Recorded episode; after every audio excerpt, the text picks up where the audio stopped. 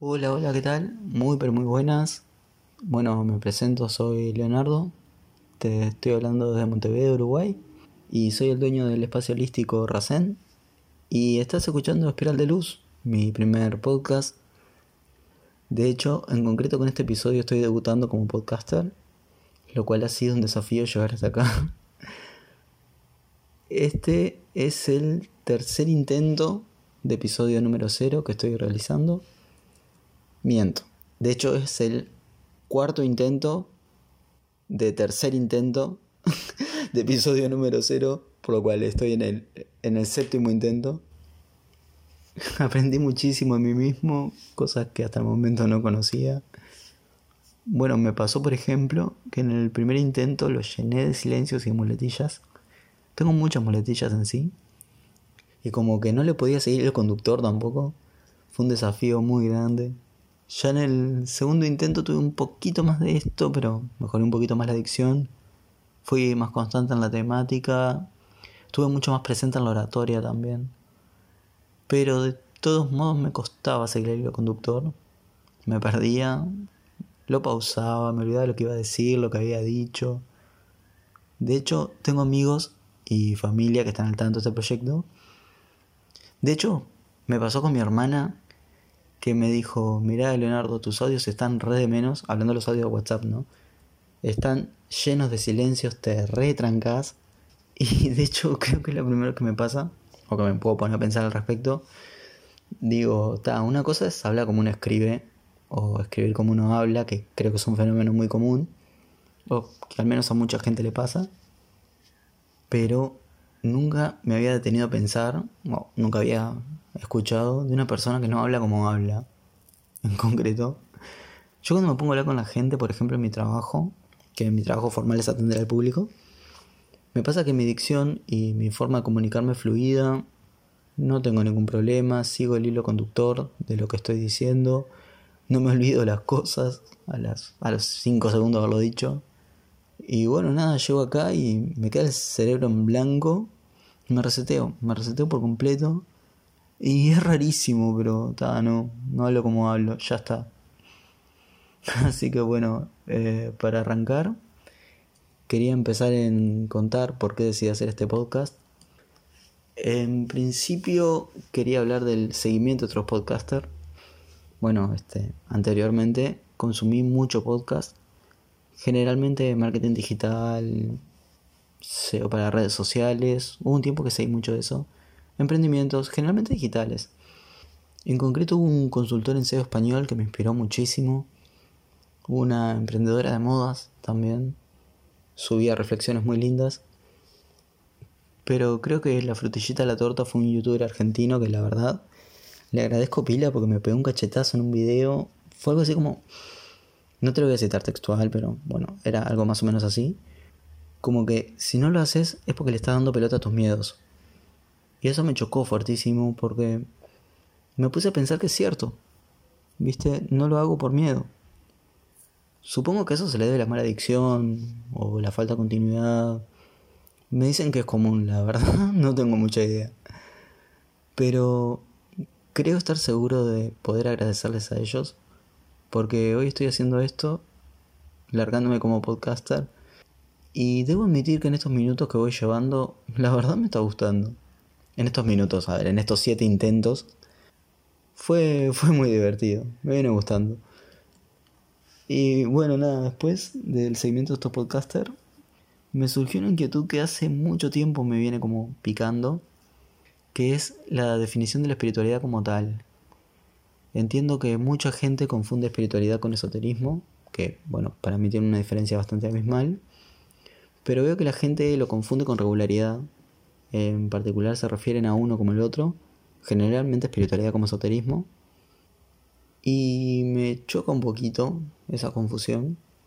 Creo que tiene un concepto que no es realmente lo que es, pero el tema está que, claro, nadie lo explica tampoco, y bueno, en sí no es que yo tenga la verdad absoluta, ¿no? Por lo cual no quiero caer en el juicio, pero ¿qué se puede esperar de algo así si nadie lo explica? O bueno, al menos esa información que no está al alcance de la gente, o al menos eso considero. Así que bueno, quería como definir la espiritualidad un poquito como...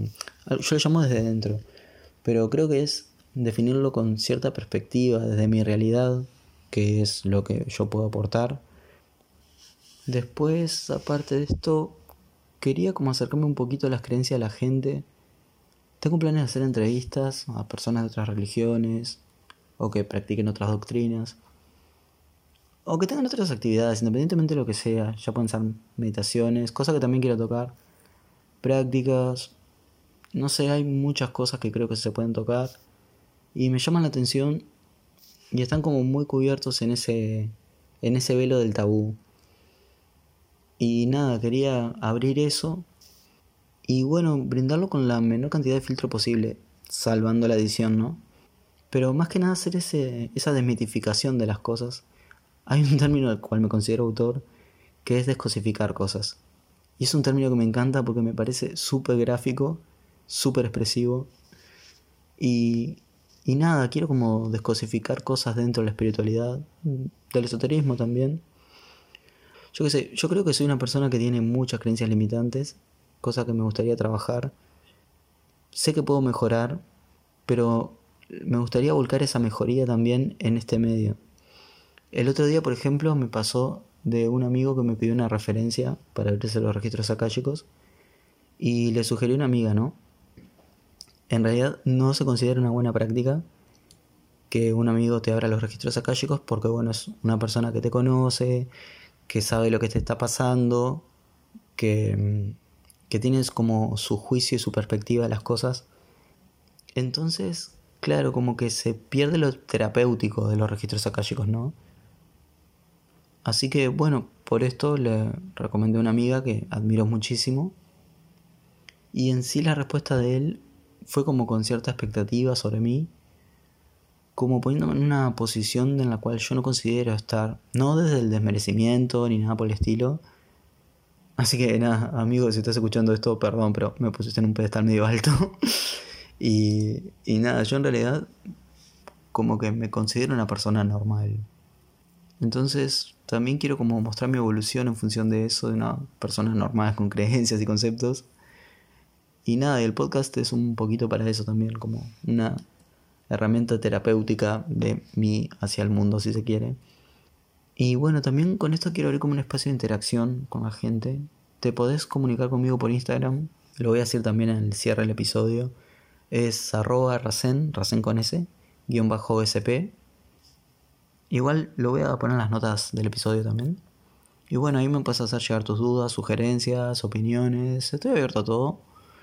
Pero en sí me gustaría como generar ese intercambio que para mí es muy enriquecedor y me parece que está genial. A mí me encanta al menos.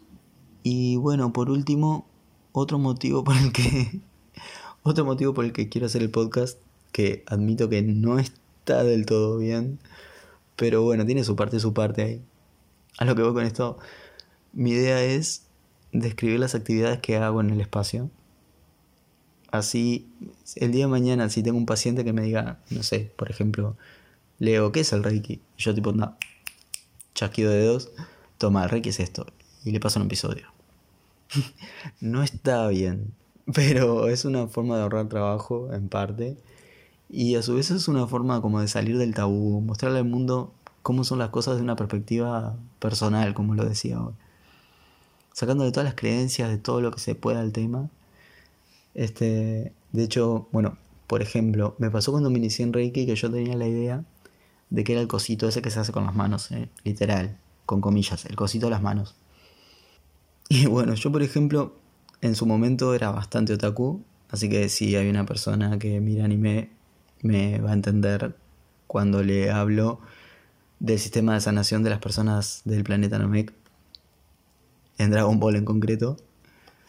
Y eh, bueno, el Reiki es un acercamiento de eso. Y bueno, la gente que no vio Dragon Ball, que no tenés por qué conocer el planeta Namek, que me parece bárbaro, está perfecto que no conozcas el planeta Namek. Pensalo un sistema de sanación que se hace con las manos. no tenés que saber estas cosas este, para saber lo que es el Reiki, pero bueno, la gente tiene como esa idea del cosito de las manos, entre comillas. Y me da mucha gracia, porque si bien es un ejemplo súper gráfico, Yo también lo pensaba. Entonces, nada, quería como volcarlo también acá. Hablar un poquito del tema. Eh, contar mi experiencia. De hecho, creo que el episodio que sigue lo voy a hacer de los chakras. Porque por un lado se me han acercado personas con algunas dudas sobre este tema. Y da como para hacer un episodio aparte. Y a su vez se me ha sugerido que haga meditaciones guiadas. Lo cual se me hace un desafío porque yo en la vida hice una meditación guiada. No sé cómo se hacen. Imagino que es contar y relatar lo que estoy visualizando. Pero capaz que no es tan así y capaz que es todo un desafío en realidad. Porque, bueno, a nivel de pausa estoy del otro lado. Pero aún así debe ser un desafío. Y a su vez me resirve trabajar los chakras. Porque mis meditaciones se realizan sobre los chakras como para fortalecer ciertas partes de un, del ser holístico, como todo, ¿no? que la redundancia. Entonces quería dedicarle un episodio solo a eso, para que, para que eventualmente podrá hacer todas las meditaciones que, que sean pertinentes y demás. Y bueno, nada, eso en cuanto a Reiki. Después eh, quería tocar un poco los registros akáshicos. Que sobre registros akáshicos hay para hablar una cantidad. Así como puede salir un episodio de 15 minutos, puede salir un episodio de 2 horas, ¿eh? Porque hay una cantidad para hablar. Pero sobre esto principalmente quería describirlo y contar un poquito mi experiencia, eso en un principio. Porque hay mucha creencia sobre el Reiki. Dale con el Reiki. Sobre los registros akáshicos. hay mucha creencia sobre los registros akáshicos. Hay mucho concepto equivocado en realidad. Y nada, quería como trabajar eso también. Y está bueno porque es una herramienta que está de más y la gente tiene esas limitaciones, algunas de las cuales está, voy a relatar ahora. Porque, bueno, voy a hacer otro episodio del podcast en relación a los registros akáshicos sobre qué preguntar y qué no preguntar. Hace poco, por ejemplo, me llegó una inquietud de una persona que no sabía qué preguntar, ¿no? Y qué no preguntar también. Entonces, le conté un poquito mi experiencia sobre personas que he tenido que atender, sin llegar a dar datos, ¿no? Porque eso no se puede hacer, por obvios motivos. Y le conté que en realidad la gran mayoría de la gente no sabe qué preguntar. Entonces, se me va el alma cada vez que hablo de esto, pero nada, ¿qué hacen? Ponen en Google o el buscador que consideren más adecuado. ¿Qué preguntaron los registros akáshicos? Enter. Y yo digo, por el amor de Dios, por, por Dios, no hagas eso. No, no hagas eso. te voy a ser sincero. Existe una página de internet que te dice cuáles son las preguntas más frecuentes. Pero la realidad es que gracias a esa página, toda la gente pregunta lo mismo.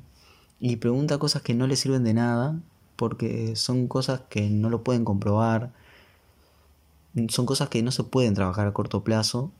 Entonces como que no ven mejoría y son cosas que no le aportan nada y que de golpe se pueden solucionar con otra disciplina que son mucho más pertinentes para eso. Y en definitiva estarías usando una herramienta que está buenísima, pero que no es para eso. Y nada, quería como aportar eso a modo de guía, como para, ¿sabes qué preguntar y qué no?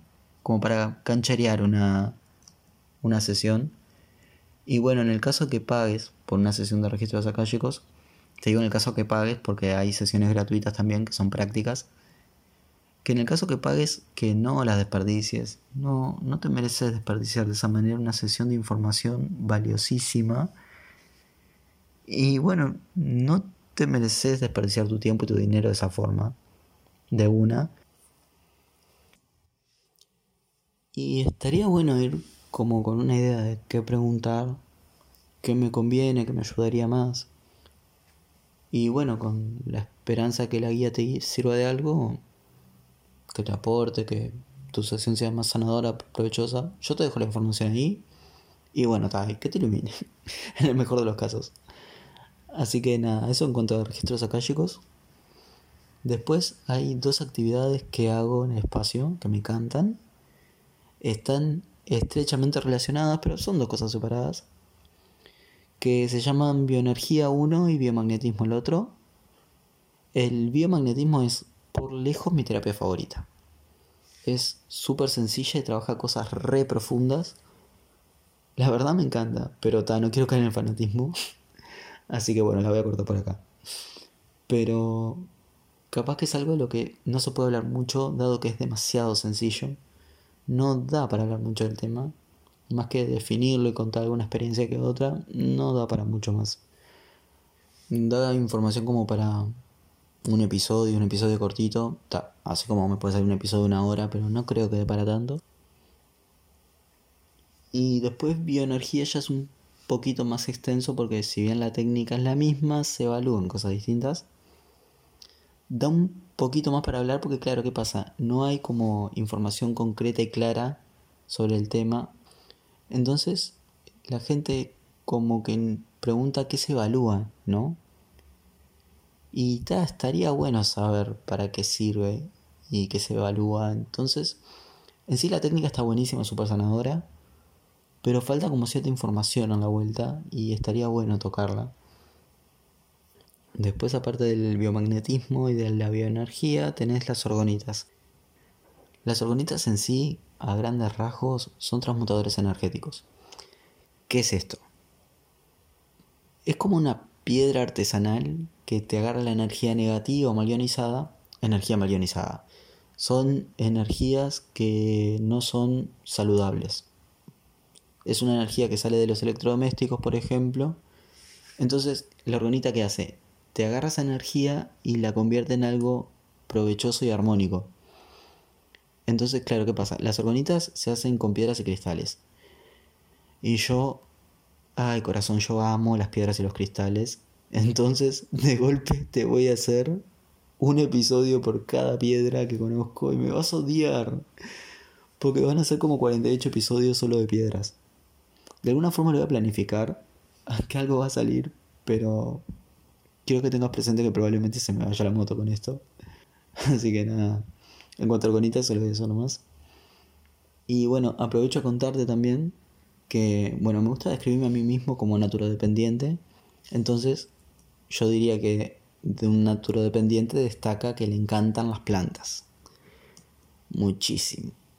Y si hay algo que te puedo asegurar es que de piedras y de plantas se puede hablar muchísimo. Lo cierto es que estoy estudiando fitoterapia, así que ya me sirve para lo mismo. Hablar de esto dentro del espacio me sirve para repasar. Y bueno, ya me queda como herramienta. Y a su vez brindar esa información está muy bueno. Porque si bien está sobre las plantas, ya hay más información concreta en la vuelta estaría bueno también tratarlo con, cierto, con cierta perspectiva. Así que nada, sobre las piedras en sí, dale con las piedras. Sobre las plantas, sobre las plantas puedo estar, bueno, capaz que más de 48 episodios. Así que bueno, desde ya te pido perdón por eso. No quiero desmotivarte, pero bueno, nada. Sobre fitoterapia se puede hablar muchísimo. Preparados, propiedades. Se puede tratar pila de cosas. Igual que trabaje fitoterapia no es tan seguro. Lo que es Reiki, registros akáshicos, bioenergía, biomagnetismo, orgonitas, eso lo voy a tocar seguro, porque es algo que ya hago. Ya fitoterapia no, no estaría tan seguro. Así que bueno, nada, es un poquito por acá. Este, y bueno, nada, te invito a que te quedes. Si te gustó el episodio, si le ves potencial, te invito a que te suscribas o que lo compartas a alguien que piensas que le puede gustar o que lo pueda necesitar. Cualquiera sea el caso, te agradezco muchísimo que me hayas escuchado. Significa muchísimo para mí que me hayas dedicado este tiempo. Y bueno, nada, realmente fue muy divertido hacerlo. Vas a, vas a notar que a lo largo del episodio se me escaparon un par de risitas. Y es que realmente tuve que repetir las cosas muchísimo para que salieran. Y es todo un desafío porque las cosas que voy a editar y que no van a salir va a estar tremendo. Va a quedar para mí, ¿no? no sé, capaz en algún momento hago un episodio de bloopers o algo por el estilo. Y estaría buenísimo, pero nada. En principio te quiero pedir perdón por los silencios, por las pausas. Hay un sonido en la boca bastante desagradable que hago, te voy a pedir perdón por eso de antemano. Pero nada, me gustaría que tengas presente que es mi primer episodio de un proyecto que me tiene súper motivado, lo cual me tiene hiper nervioso. Y bueno, nada, como decía el youtuber este que te contaba hace un rato, que no le des bola a tus miedos. Yo creo que si vos ahora me agarrás y me decís, Leonardo, ¿estás nervioso? ¿Tenés miedo? Y sí, tengo miedo. Estoy nervioso. Pero nada, lo hago. Y estoy súper contento con eso. Así que nada, quería como dejarte ese mensaje. Este, por hoy, solo por hoy. Bueno, mañana, mañana también. Pero bueno, mañana aplica el solo por hoy. no dejes las cosas que querés hacer por más limitaciones que tengas. Si querés hacerlo, anda y hacelo. El no ya lo tenés. Así que nada, nada más por acá.